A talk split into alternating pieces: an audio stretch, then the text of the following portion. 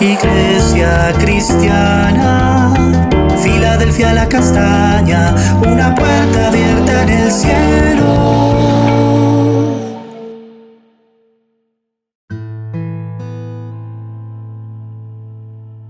Ama Iglesia, Dios te bendiga. Hoy iniciamos un nuevo estudio del libro Eclesiastés y estaremos leyendo Eclesiastés capítulo 1, verso 1 que dice así. Palabras del predicador, hijo de David, rey de Jerusalén. El libro de Eclesiastés es un libro muy particular y diferente y hace parte de la poesía hebrea, por eso hoy vamos a estar hablando acerca de el predicador.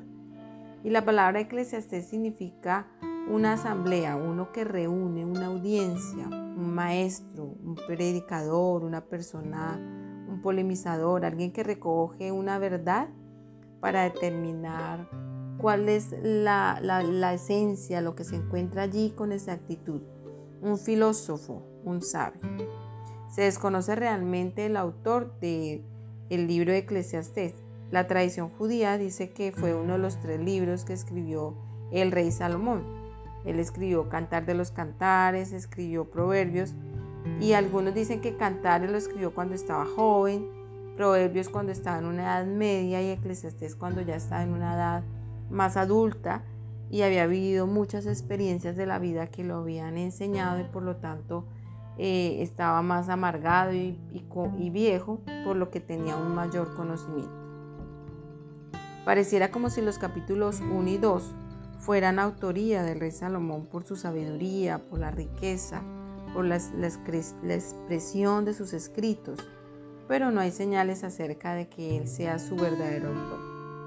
En Eclesiastés capítulo 1, verso 12, habla acerca y dice que he sido el rey sobre Israel en Jerusalén, en pasado, como si él hubiera sido un rey, pero que existieran otros reyes antes de él y sabemos que David fue solamente el rey eh, anterior a Salomón, por lo tanto no aplicaría para él.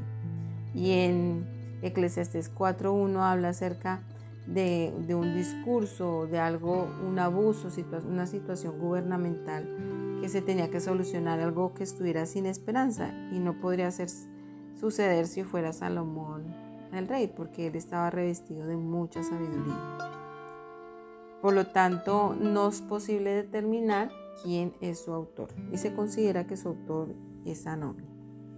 Eclesiastes también es uno de los libros más inusuales, es difícil de entender y comprender porque desarrolla las características de la poesía hebrea, pero también tiene un espíritu de desesperación, como de alguien que habla sin esperanza, que no tiene gozo, que no tiene alegría, que no quiere alabar, que parece una persona que se cuestiona por muchos aspectos y habla acerca de las palabras de este predicador.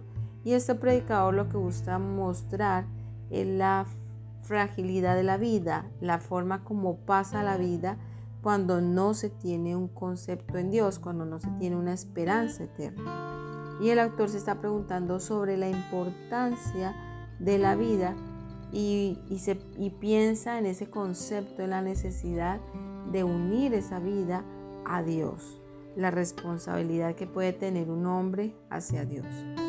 Y se habla de, este predicador como un personaje que se ha liberado y está luchando con ese concepto de la vida y buscando un significado y un valor, pero sin encontrar ninguna ayuda en la ley, ni en las profecías, ni en los salmos, y en esa búsqueda el predicador indaga en las profundidades de las experiencias humanas y habla acerca de su desesperanza y de lo que es vacío y sin sentido en la vida cuando no se tiene a Dios, cuando no hay una esperanza ni siquiera acerca de la eternidad.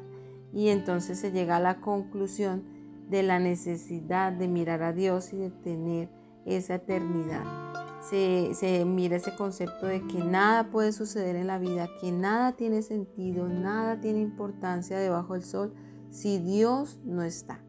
Pero cuando Dios se hace presente, todo cobra importancia. Dios da valor a cada situación, a cada juicio, a cada secreto, a cada cosa que suceda, sea buena o sea mala. Por lo tanto, el, libro de Eclesiastés también es un ensayo En algunos lo consideran de aspecto apologético porque defiende la vida de fe en un Dios generoso que expresa y muestra lo que sucede en nuestras vidas si nos alejamos de Él. Y se mira la importancia y la necesidad de buscar a Dios y toma todas estas preguntas que nosotros nos podemos realizar en algún momento de nuestra vida cuando nos cuestionamos acerca de la necesidad de la búsqueda de Dios. Por esto vamos a estar dando gracias a Dios por este nuevo tiempo que nos va a permitir eh, estar en el estudio del libro de Eclesiastés que tiene muchos principios, muchas verdades que van a llenar nuestro corazón y que nos van a conducir a su presencia.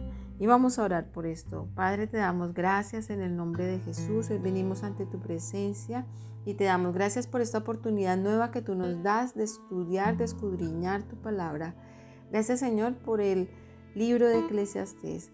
Permite que cada enseñanza, que cada palabra que está allí escrita llegue a lo profundo de nuestros corazones y que cada día que podamos estudiar seas tú revelado en nosotros. Padre, te damos gracias en el nombre de Jesús. Amén. Amada iglesia, Dios te bendiga. Recuerda que Dios te ha establecido como una puerta abierta en el cielo y no dejes de buscar cada día su presencia por medio de su palabra. Bendiciones abundantes.